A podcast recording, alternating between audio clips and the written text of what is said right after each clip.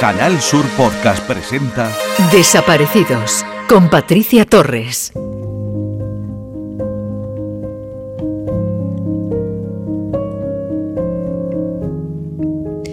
Siempre que hablamos de menores desaparecidos, de desapariciones inquietantes, es inevitable hablar del caso de Juan Pablo Martínez Gómez, el llamado niño de Somosierra.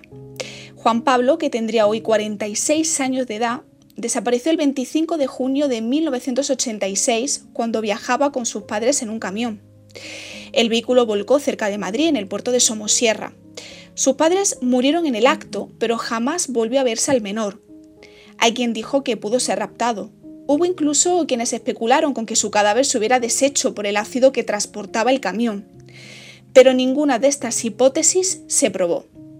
Inquietante también es lo que pudiera haberle ocurrido a Alberto Pérez, de 13 años. Salió en 1973 del colegio con su bicicleta y nunca volvió a casa. Interrogante sin respuesta constituye asimismo el paradero de la joven Gloria Martínez, desaparecida en 1992 de un psiquiátrico de Alicante. Las conocidas como niña de Aguilar de Campo, Manuela y Virginia, de las que no hay rastro desde que salieron de una discoteca de Reynosa, Cantabria. Josué Monge, 13 años, que desapareció el 10 de abril de 2006 en Dos Hermanas, Sevilla. Dijo que iba en bicicleta a casa de un amigo y jamás ha vuelto a saberse nada de él. Sin embargo, lo más misterioso es que su padre, Antonio, desapareció 14 días después. También en ese año desaparece Sara Morales, de 14 años, de la que no hay el menor rastro desde hace 16. Otra misteriosa desaparición, la de Paco Molina en Córdoba. Pronto se cumplirán siete años y terminamos este repaso con un caso reciente, el de Antonio David Barroso, de Morón de la Frontera, Sevilla, 15 años y con discapacidad física, desapareció hace nueve meses. Su madre afirmó haberle matado y arrojado su cuerpo a un contenedor. Todavía no sabe nada de su paradero. Pero nos preguntamos, ¿Cómo es posible que una persona se esfume sin dejar el menor rastro? Los familiares de estos menores que he mencionado piden, ruegan que no dejen de buscarle. Muchos de esos padres y madres tienen grabada en su memoria la imagen de su hijo o hija siendo un adolescente, siendo niños. Mantienen sus habitaciones intactas desde el día que desaparecieron y con la firme seguridad de que si volvieran a verles, a pesar de haber pasado tantos y tantos años, sabrían que son sus hijos, porque como dicen, un hijo no se olvida. Bienvenidos a Desaparecidos. Alerta Desaparecidos. Francisco Bonilla, de 68 años, desaparece el 13 de abril del 2015 en Cabra, Córdoba. Es de complexión fuerte, estatura media y usa gafas graduadas. Si tiene alguna información sobre Francisco, póngase en contacto con la Policía Nacional al 091, Guardia Civil 062 o al 112. En Canal Sur Podcast Desaparecidos con Patricia Torres.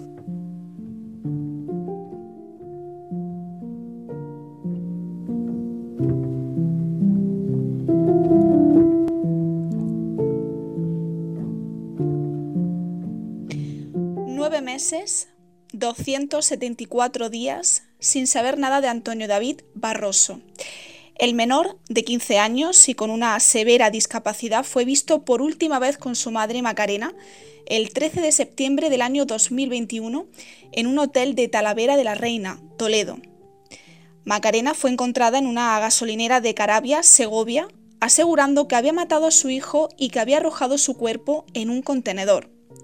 La Guardia Civil la asistió y fue trasladada e ingresada a un hospital psiquiátrico por un brote psicótico. Posteriormente, para sorpresa de la familia paterna, fue puesta en libertad. Es la única persona investigada por la desaparición de su hijo y ha dado diferentes versiones de los hechos.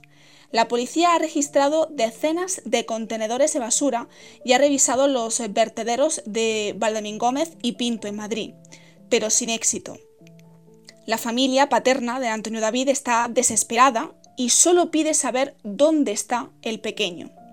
Hoy nos acompaña Luis Núñez, que es el portavoz de la familia paterna.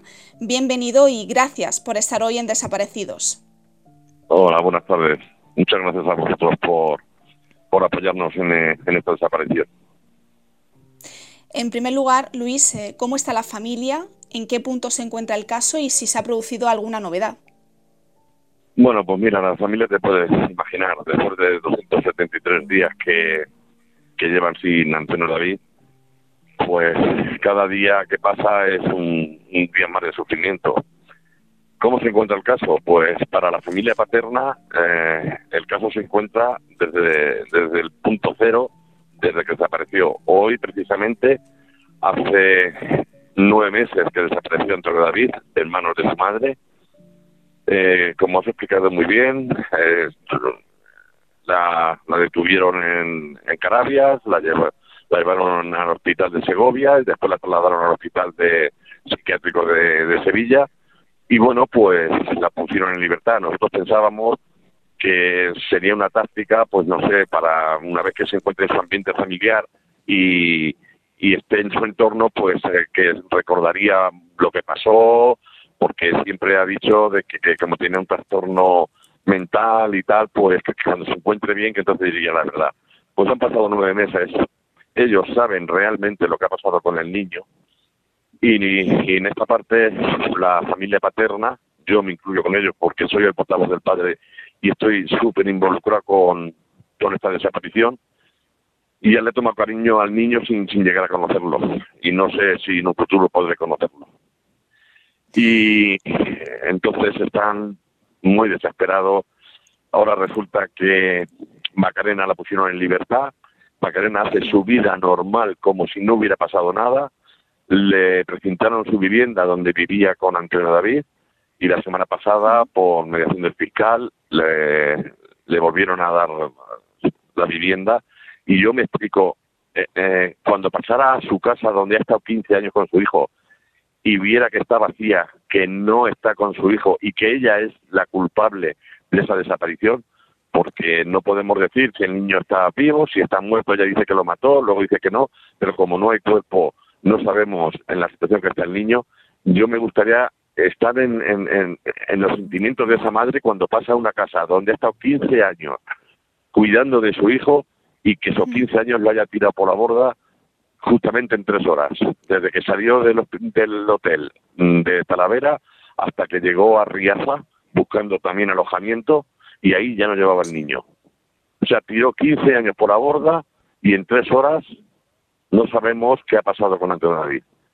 Esto ah, hay que vivirlo y sin saber nada por parte de la familia paterna es desesperante. Esa es la palabra, desesperante. Yo quería empezar, eh, Luis, si te parece, eh, por el principio de, toda esta pesadilla que está viviendo eh, la familia paterna de Antonio David. ¿Cómo llega este caso a tus manos?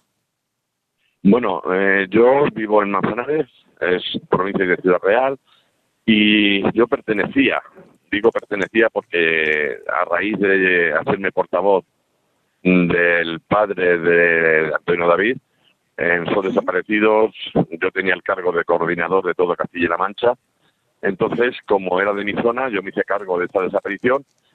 Y cuando yo contacté con el padre, con Antonio, con el padre de Antonio David, yo veía que, que tanto el padre como la familia necesitaban algo más que divulgar una fotografía de su niño para ver si alguien lo hubiera visto. Mm, pensaba de que esta familia necesitaría un apoyo sobre todo moral porque se lo encontraron de sopetón sin saber nada y entonces tuve que tomar la decisión de ser o portavoz del padre o seguir con la con la asociación sobre desaparecidos. Lo tuve claro y desde desde primero bueno desde primero de septiembre mm, ya tomé la decisión de que a partir de esa desaparición yo iba a ser el portavoz del padre. Entonces desde ese día mi única eh, obsesión ha sido eh, apoyar a esta familia e intentar que la desaparición de Antonio David no caiga en el olvido.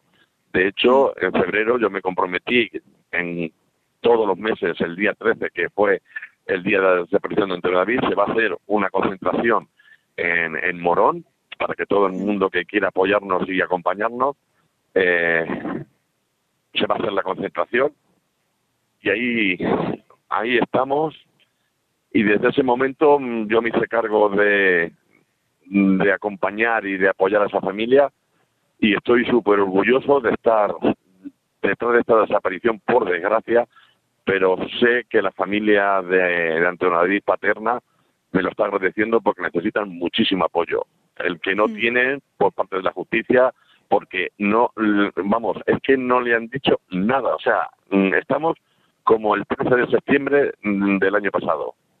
El niño desaparecido y hasta ahí. Y esta familia necesita apoyo y, y yo estoy aquí para, para dárselo porque el caso se encuentra bajo secreto de sumario y ahí está la dificultad, el no poder acceder a la información que están manejando los investigadores, ¿no, Luis? Exactamente. Eh, la familia materna siempre se ampara en, que está en secreto de sumario y no pueden decir nada, pero lo que está claro es que la que está investigada es Macarena, la que le han tomado declaración ha sido a Miriam, su hija, a la abuela y a todo el entorno de Macarena, ellos saben lo que han declarado y ellos saben en qué punto está eh, la desaparición de, de Antonio David. Pero por parte de la familia paterna no saben nada, absolutamente nada. Entonces, la diferencia es que por una parte la familia responsable de la desaparición de Antonio David está enterada de todo porque son ellos los que han hecho las declaraciones a la vez del secreto sumario, nuestro abogado no tiene acceso a esas declaraciones y por parte de la familia de, Antonio, inclusive Antonio, pues mm, el único excusamiento que tiene la justicia es que está en secreto sumario y no se sabe nada. Y efectivamente nuestro abogado nos lo comunica. Es que estoy atado de pies y manos porque hasta que no se levante el secreto sumario yo no tengo acceso a toda la documentación de este caso. Entonces, pues, imaginaros. Durante todos estos nueve meses, eh, Luis, hemos escuchado esas diferentes versiones que ha dado Macarena, en la primera que mató a su hijo y que lo arrojó a un contenedor de basura próximo a un centro comercial de Arroyo Molinos, luego dijo que lo mató inyectándole agua con una jeringuilla, que se murió en el camino que lo tiró por un barranco, que luego murió en sus brazos. ¿La familia qué cree de todas esas versiones, Luis? Te refieres a la, a la, a la familia paterna, me imagino, ¿verdad? Sí, sí, sí. Bueno, vamos a ver. Eh, como he comentado antes, no quiero ser pesado, pero al estar en secreto sumario, la familia paterna no tiene acceso a todas las diligencias que se han hecho. Pero sí, eh, unos periodistas eh, de. No me, ahora mismo no me acuerdo exactamente de, de del, del, grupo de periódicos que, que pertenecen, pero tuvieron acceso a las cámaras de tráfico. Ellos sacaron las cámaras de tráfico en las que Macarena se le ve cómo sale de Morón, cómo va hasta Cádiz, cómo mm, vuelve a Málaga, Sevilla, Cáceres, hasta Talavera. Una persona que tiene un problema mental, que tiene la capacidad de poder conducir un vehículo, que se recorre más de mil kilómetros, cinco o seis provincias, dos o tres comunidades diferentes, y, que va con el niño, ¿qué se cree que esa persona estaba mal al 100%? Y si realmente estaba mal al 100%, ¿por qué los asuntos sociales no verificaron que esa persona no estaba apta para llevar, para, para poder cuidar a su hijo? Entonces, eh, gracias a esos periodistas nosotros sabemos que, que Macarena eh, hizo ese, gran recorrido con su hijo. Y como he repetido antes, y en tres horas se deshizo de él. Hmm. Luego, eh, otro periodista también tuvo acceso a las declaraciones que tuvo Macarena en, en Segovia, cuando fue detenida en, en, el, en la gasolinera donde, donde, donde, donde fue y declara de que el niño se le murió, de que el niño lo mató, de que el niño lo tiró.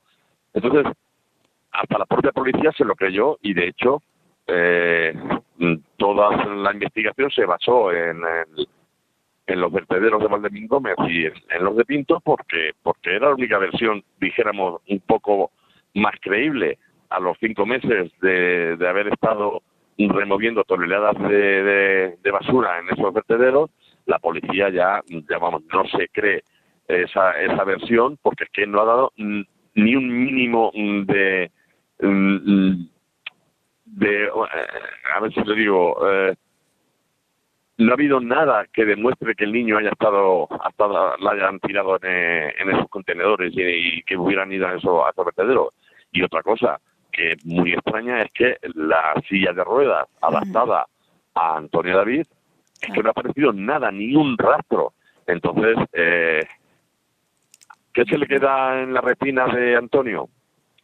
Pues que una de las llamadas que le hizo Macarena a su ex suegra, a la madre de Antonio, lo único que recuerda es que lo dejó al lado de un contenedor y lo tapó con una manta.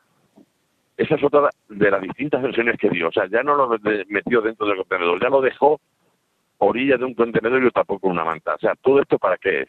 Para hacer daño al padre, para, para martirizar a la familia paterna. Para despistar. Y por supuesto para despistar, está claro. Si a la policía le dice de que lo tiró un contenedor, a su suegra le dice que lo dejó tapadito con una manta a de un contenedor, y claro, Antonio me lo comenta muchas veces, y estaría mi hijo vivo cuando lo dejó ahí. Es cierto que lo dejó ahí.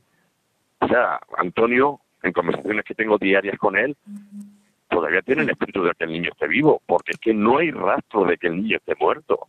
Entonces me preguntas que qué, qué, qué credibilidad le da la familia paterna a todas esas versiones.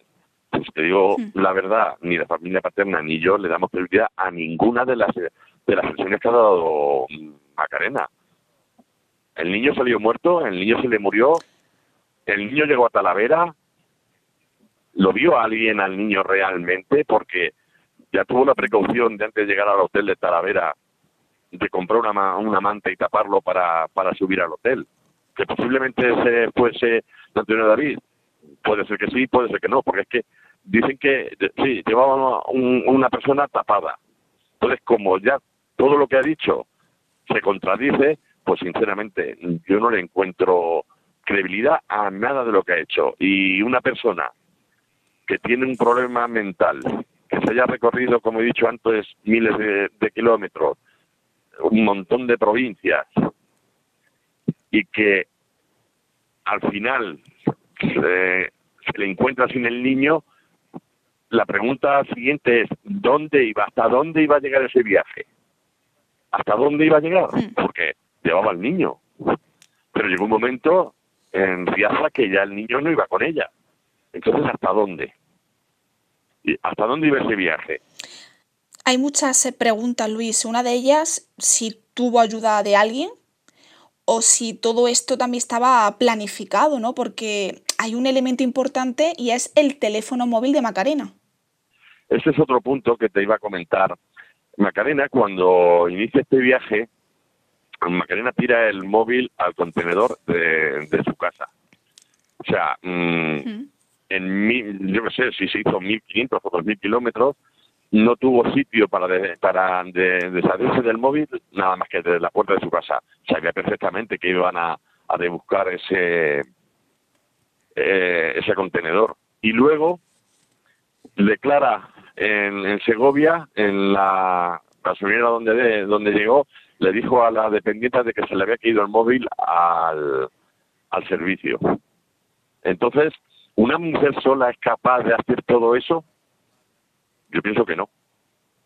Vamos, mm, convencido estoy de, que una persona deshacerse, deshacerse del, cuerpo de su hijo y hacerse todo el laberinto que hizo de kilómetros y de buscar hotel y de salir del hotel y buscar otra vez hotel ya sin el niño y, y, ser una persona sola lo hizo porque lo que sí sabemos es que su madre le ayudó a vaciar la, vivienda que tenía en Morón. La vivienda que tenía en Morón mm. ya se preocupó de dejarla vacía antes de, salir con, con su hijo. Mm. Entonces, ¿una mujer sola es capaz de hacer eso? Yo pienso que no. Volvemos a lo de siempre. No hay cuerpo, no sabemos si hay delito o no hay delito, porque no sabemos si está vivo o está muerto, no sabemos lo que han declarado la, la familia materna ante, ante el juez, porque mm, todo lo que sabemos es por, por de personas que lo han visto. Pero su propia madre, cuando le ayudó a su hija a vaciar la casa, imagino que le preguntaría qué para qué la estaba vaciando. Y la pareja actual que tiene Macarena estaba ya con ella cuando mm, salió con el niño y lo hizo desaparecer. Mm, no tenía ningún indicio esa persona de que la, mm, la pareja con la que estaba no le vio ningún rasgo de posibilidades de que tuviera una estuviera en malas condiciones o algo porque si dice que todo lo que hizo lo hizo bajo una eh, una presión mental que tenía porque no estaba bien nadie se dio cuenta. O sea ni la madre ni la propia hija porque la hija dijo en las primeras declaraciones dijo de que eso todo estaba haciendo su madre era mentira que todo era para eh, no sé si decía para hacer daño o simplemente porque, o sea, no le dio la importancia que realmente tiene. Y cuando Miriam empezó a, a, vivir con su abuela y con Macarena, una vez que la dejaron en libertad, hmm. todo su... Su discurso cambia. Todo su discurso, todo, todo lo que decía en contra de su madre, todo se, se volvió en contra del padre. O sea, mm, entonces, hmm. vamos a ver, mm, todo este, todo este baile de, de declaraciones y todo este baile de actitudes, ¿a qué se debe? Y todo es cuando realmente se, toda la familia materna vive unida en el mismo en el, el, mismo techo. O sea, todo cambia. Hmm. O sea, mi madre lo que está haciendo esto es eh, para hacer daño y tal. Seguro que, que lo tienen en algún sitio y ahora resulta que su hermano está muerto y, no hay esperanzas de que encontrarlo vivo. Esas son palabras textuales suyas. ¿Por qué está tan convencida de que el niño no va a aparecer y por qué está tan convencida de que el niño está muerto? Esas preguntas me gustaría a mí. Fíjate, Luis, que mm, los investigadores eh, durante todo ese tiempo han tratado de que contase Macarena dónde dejó a su hijo ella incluso realizó un dibujo a mano del lugar donde supuestamente abandonó el cadáver del niño e incluso hubo un intento ¿no? de acompañarles a reconstruir esos, ese, ese camino. ¿no? Y en uno de ellos eh, sufre una crisis y, la búsqueda pues, se suspende. También eh, un sacerdote de, Morón, al que la madre había pedido bendecir su casa, también acude al, hospital donde estaba ingresada allí en, Segovia, pues para tratar de averiguar dónde está David, pero también sin éxito, Luis. Mira, el tema del, sacerdote, eh, el comportamiento de Macarena eh, últimamente, antes de la desaparición, era se, volvió súper religiosa, iba a misa diaria, de hecho, contado muy bien de que tenía intención de que el sacerdote bendiciera su casa. Eh, otra de las versiones es que quería llevar a, la vida a hacer el camino de Santiago para ver si podía sanar. O sea, bueno, pues una persona con fe, una persona eh, tenía su casa llena de santos, o sea, vamos a ver, nadie puede imaginar que con esas características, pues esa madre podría hacer deshacerse de, su hijo. Pero hay una cosa muy extraña, porque claro, Morón no deja de ser un pueblo. Morón, si todo este, este caso lo conoce toda España, pues imagínese que Morón, todo el mundo sabe lo que, lo que ha pasado con Se conocen todo. Hay una actitud por, del cura, el sacerdote, una, una de las veces fue Macarena con el niño y Macarena habló muchísimas veces con el sacerdote. Y cuando fue a tomar la comunión, el cura se lo se la denegó, o sea, no le dio la comunión.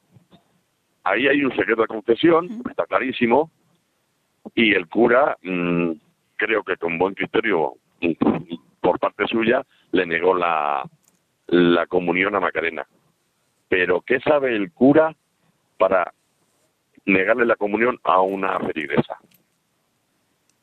O sea, es que cuando hay tantos, tantas piezas del puzzle y una se encaja y otra no encaja, ya todo es un misterio. Ya todo es un misterio. ¿Entiendes?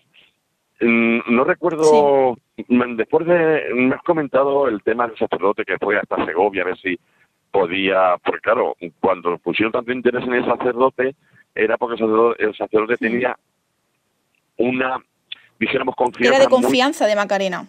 Una, una confianza muy directa con Macarena. Entonces, el que le dé pie a negarle la comunión, eso a mí y a muchísima gente le da que pensar que el sacerdote sabe más mm, de lo que puede contar. ¿Me entiendes?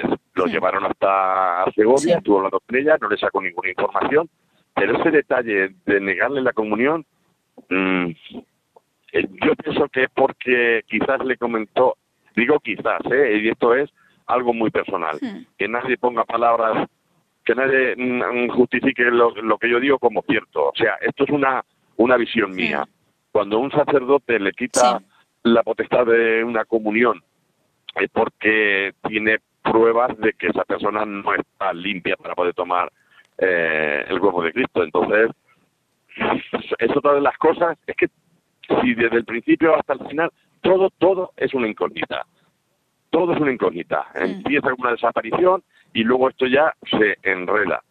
Y, y lo que es muy, muy extraño es hija, madre, abuela, tía, el entorno en general, están haciendo una vida muy normal, más que normal diría yo, y sin embargo la familia paterna que no tiene ni idea dónde está su hijo, dónde está su nieto, dónde está su sobrino, pues están sufriendo. Y yo pues indirectamente también estoy sufriendo porque yo estoy dedicando muchísimas horas de mi tiempo a, este caso y porque mi compromiso personal yo lo voy a cumplir hasta hasta que se pegue carpetazo de este asunto.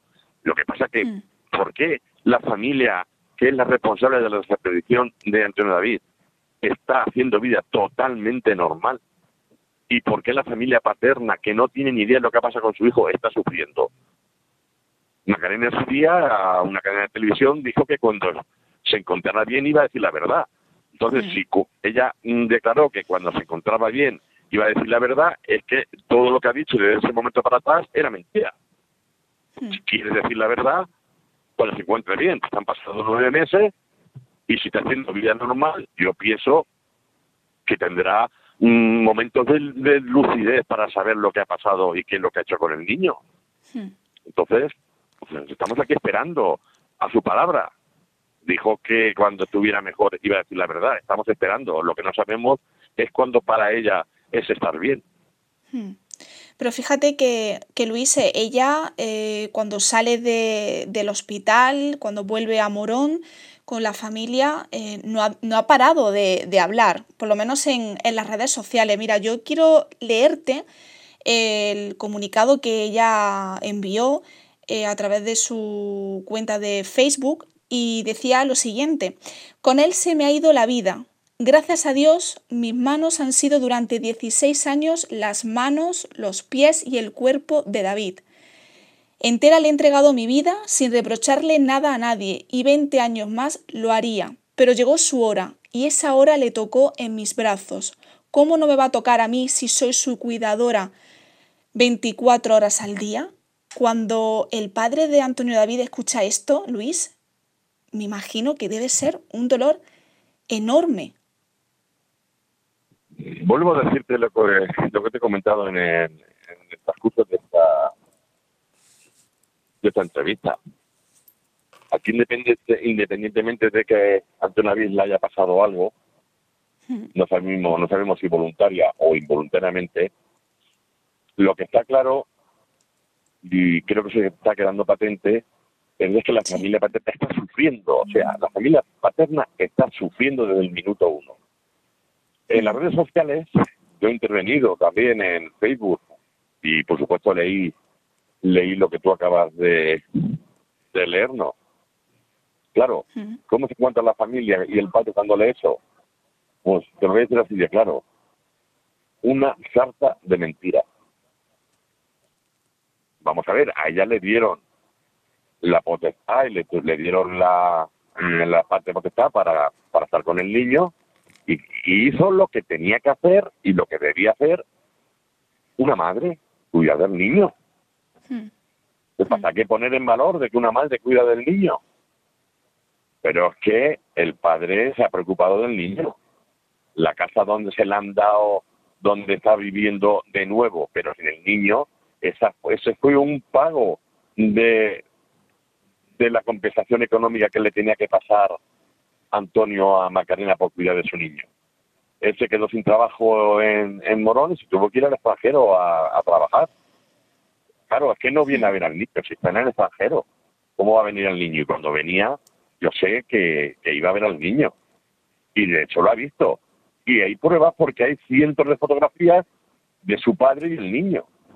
Entonces, el que se le ve una importancia de que una madre ha estado cuidando 15 años de su hijo o 16 años de su hijo, casi sus pies, sus manos, muy bien, perfectísimo, pero eso le da derecho, le da derecho a hacer desaparecer al niño, o es que quiere seguir haciendo daño al padre porque los únicos comentarios que han habido en el Facebook ha sido todo en contra del padre. Ahora, ahora el padre se pone a buscar al niño. Eso se hace en vida. Son palabras textuales de, la madre de Macarena. Vamos a ver. El padre puede hacer o no puede hacer lo que quiera. Soy consciente de que la casa se la, se la entregó a cuenta del dinero, porque él no tenía dinero en efectivo ni tenía trabajo, Mm, para decir, bueno, pues te quedas en la casa, se te escritura tu nombre y tú te quedas con el niño y, lo cuidas, porque yo me tengo que ir fuera de aquí. Oye, un matrimonio tiene una ruptura porque no, no hay un buen entendimiento y ya está. Lo que pasa, y eso está a la orden del día, aquí los niños en cualquier desaparición es la moneda de cambio. Y aquí la moneda de cambio ha sido que a los 15 años, como lo ha estado cuidando, como ha sido los pies y los brazos y los ojos de ese niño, lo hago desaparecer ese niño no era suyo, ese niño era compartido con el padre. Y el padre ayudó a Macarena todo lo que pudo y cuando, y cuando pudo. No se le ha negado nunca, nunca nada.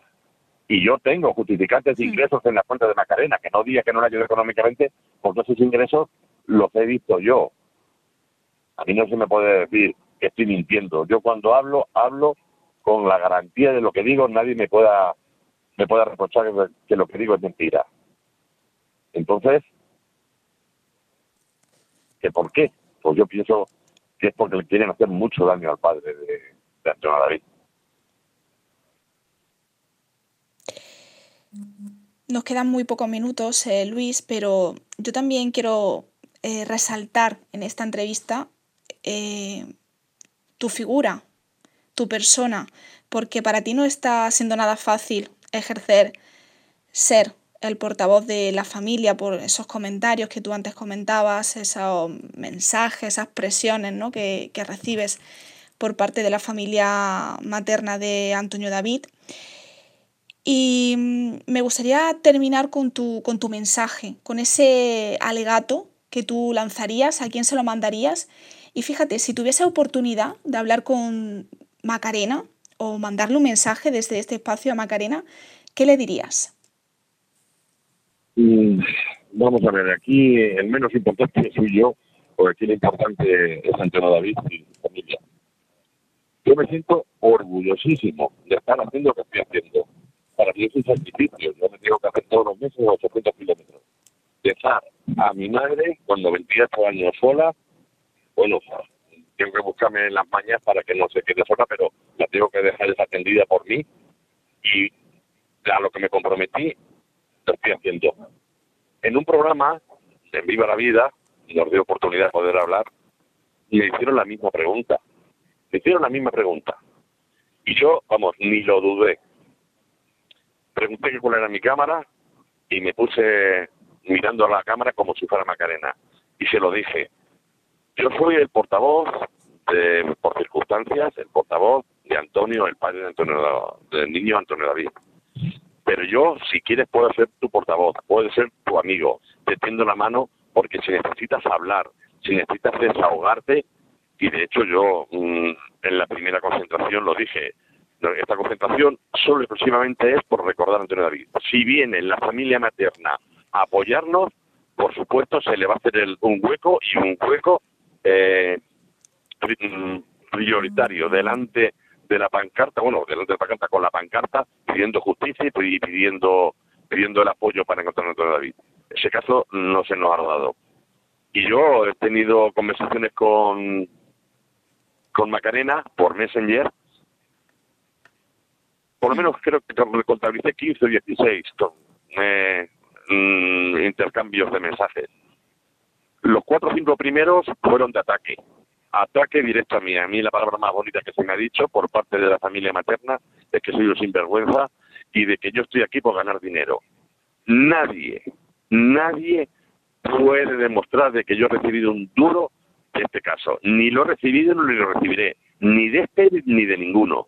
Yo me brindé a ser el portavoz del padre del niño y me brindé a Camarena, a persona Macarena, ante toda España, de que puede contar con mi apoyo y con mi ayuda. Y lo único que he recibido ha sido desabruptos e insultos. Pero que eso lo único que hace es darme muchísima más fuerza para poder seguir. Y el caso de Antonio David va a llegar al punto final. No sé si con un buen final o con un buen o con un final feliz, no lo sé.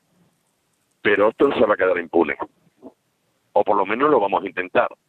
Porque también estamos viendo de que mm, hoy por hoy hay una expresión de la abuela de la abuela paterna de María que yo le llamo siempre la abuela coraje porque ella se ha puesto delante de las cámaras y se ha puesto delante de un micrófono. Dice bueno pues ya le han dado la casa que es lo que quería. Ahora que le van a dar una medalla. Una medalla a la mejor madre le van a dar entonces eh, mm, yo le, me, me imagino que escuchará esta entrevista. Macarena tiene mi messenger yo no soy mala persona como vosotros creéis que soy. Yo no estoy aquí ni por egoísmo ni por interés económico. Yo cuando decidí eh, estar en una ONG que se dedica a buscar a personas desaparecidas, para mí Antonio David era una persona más dentro de mi zona de, desaparición. Pero Antonio David le toma un cariño que creo que es el que tú también le tienes como madre. Y yo, mi único interés es no hacer daño a nadie. Lo único que quiero es que Antonio David aparezca. Si aparece muerto, dale un entierro digno como se merece. Y si Dios quiera aparecer a vivo, disfrutar todos de él. Pero que yo no soy vuestro enemigo. Yo soy amigo de Antonio y si quieres puedo ser amigo tuyo. Y aquí me tienes para, para todo lo que necesites. Pues Luis, con esa mano que le has tendido Macarena, que ojalá escuche este mensaje de conciliación, que es el mensaje que has enviado por el bien de, ambas familias, tanto por la familia materna como la paterna. Te agradezco que hayas estado hoy en Desaparecidos. Eh, gracias por esa labor tan inmensa que realizas al lado de la gente que desaparece, de sus familiares. Y te mando un abrazo muy grande, Luis.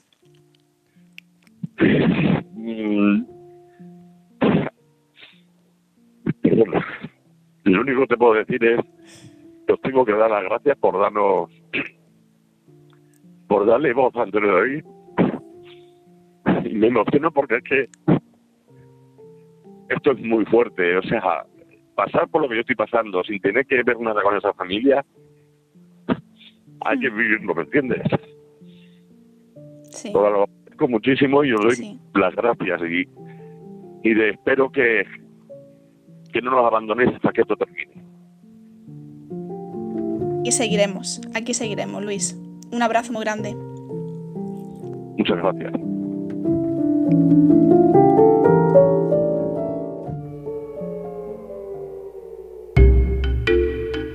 Alerta desaparecidos.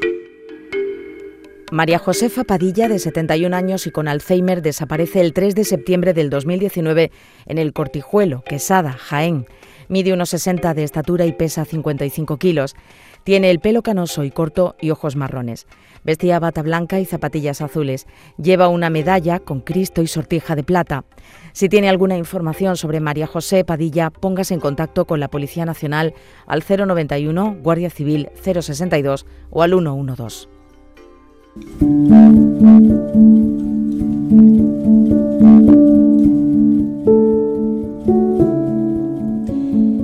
Aquí finaliza una nueva entrega del programa Desaparecidos. Tienen otra cita este miércoles en la sección La tarde en tu búsqueda a partir de las cinco y media en el programa de la tarde de Canal Sur Radio.